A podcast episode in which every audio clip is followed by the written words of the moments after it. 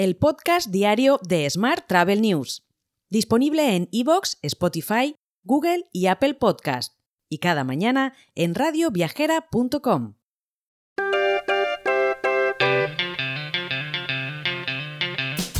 Saludos y bienvenidos, bienvenidas un día más al podcast de Smart Travel News.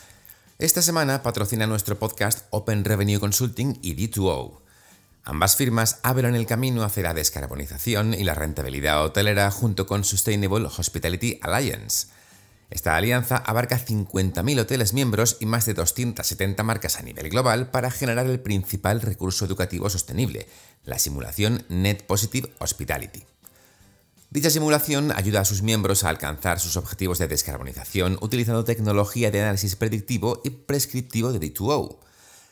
Para disfrutar de esta oportunidad en tu hotel, ponte en contacto con Cristina Blach, la consultora senior D2O y fundadora de Open Revenue Consulting en el correo cristina.openrevenueconsulting.com. Vamos ahora con la actualidad del día. El turismo de cruceros estaría experimentando un auge notable en España, con un incremento del 25% en el último año, según revela el estudio de MSC Cruceros, segunda radiografía del viajero actual. En este contexto, la Comunidad Valenciana y Cataluña destacan como las regiones con mayor número de entusiastas de los cruceros. Además, los destinos más deseados incluyen el norte de Europa y los fiordos noruegos, seguidos de cerca por las islas griegas. Mientras, Oreca Futura, la convención anual de hostelería celebrada en el marco de HIP, destacó la importancia de la experiencia del cliente y la digitalización como claves para el futuro del sector. Además, Mark Vidal presentó las claves para que el sector pueda adentrarse en un futuro más tecnológico sin incertidumbre. Por su parte, el estudio gallego FP1, perdón, PF1 Interiorismo, especializado en interiorismo hotelero, ha sido nominado finalista en los Oreca New Business Models Awards 2024 por su proyecto de interiorismo realizado en el Hotel Eurostars Lisboa Baixa en Lisboa, Portugal, claro. Más temas. Tour 10 colaborará con la Asociación Provincial de Hoteles de Huelva y el Círculo Empresarial de Turismo de Huelva en la promoción de la provincia andaluza como destino de primer orden en el mercado portugués. Con este motivo, la empresa malagueña celebrará un afterwork en la Bolsa de Turismo de Lisboa el 28 de febrero.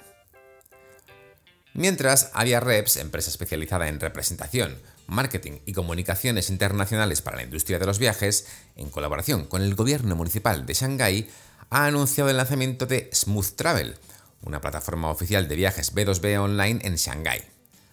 Esta iniciativa marca el inicio de una nueva era de colaboración entre la industria global de los viajes y el mercado en crecimiento en China.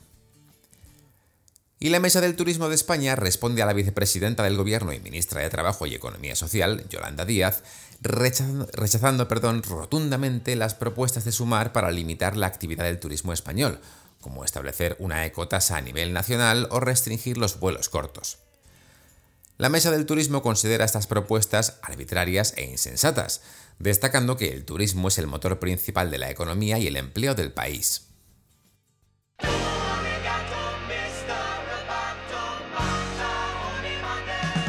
Hablamos ahora de tecnología.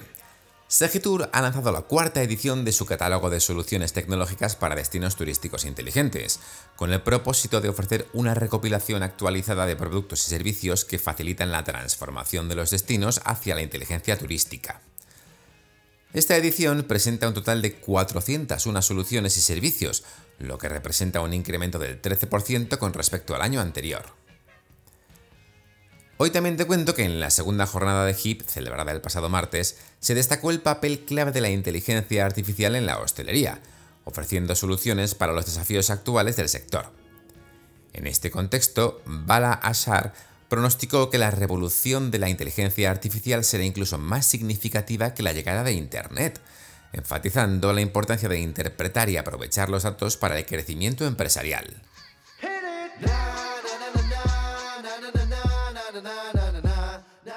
Vamos con la actualidad internacional. El aeropuerto de Londres Heathrow registró un beneficio neto de 44,3 millones de euros en 2023, frente a los números rojos de 799 millones de euros de un año antes, siendo la primera vez en cuatro años que alcanza un resultado positivo. Mientras, Gulf Air ha anunciado la reanudación de sus vuelos directos entre Málaga y Bahrein, ofreciendo a los viajeros en el sur de España nuevas conexiones hacia destinos de primer nivel en Oriente Medio y en el Océano Índico. Esta operativa de vuelos estará disponible tres veces por semana, operando desde el 17 de junio hasta el 28 de septiembre del presente año. Y despegar, la OTA Online latinoamericana experimentó un impulso significativo también en 2023, alcanzando su mayor facturación histórica de aproximadamente 166 millones de dólares en el segundo trimestre y registrando su primer trimestre positivo desde 2019. Para 2024, el enfoque sería mantener y capitalizar este impulso, según su CEO, Damian Skokin.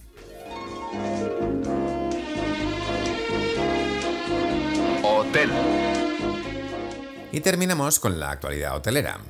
Las acciones de Melia Hotels International han liderado las ganancias del IBEX 35 al dispararse casi un 11% al cierre de la última sesión, tras el acuerdo con Banco Santander que ha decidido comprar una participación del 38% en tres hoteles de lujo de la compañía por un valor, como te comentaba ayer, de 300 millones de euros.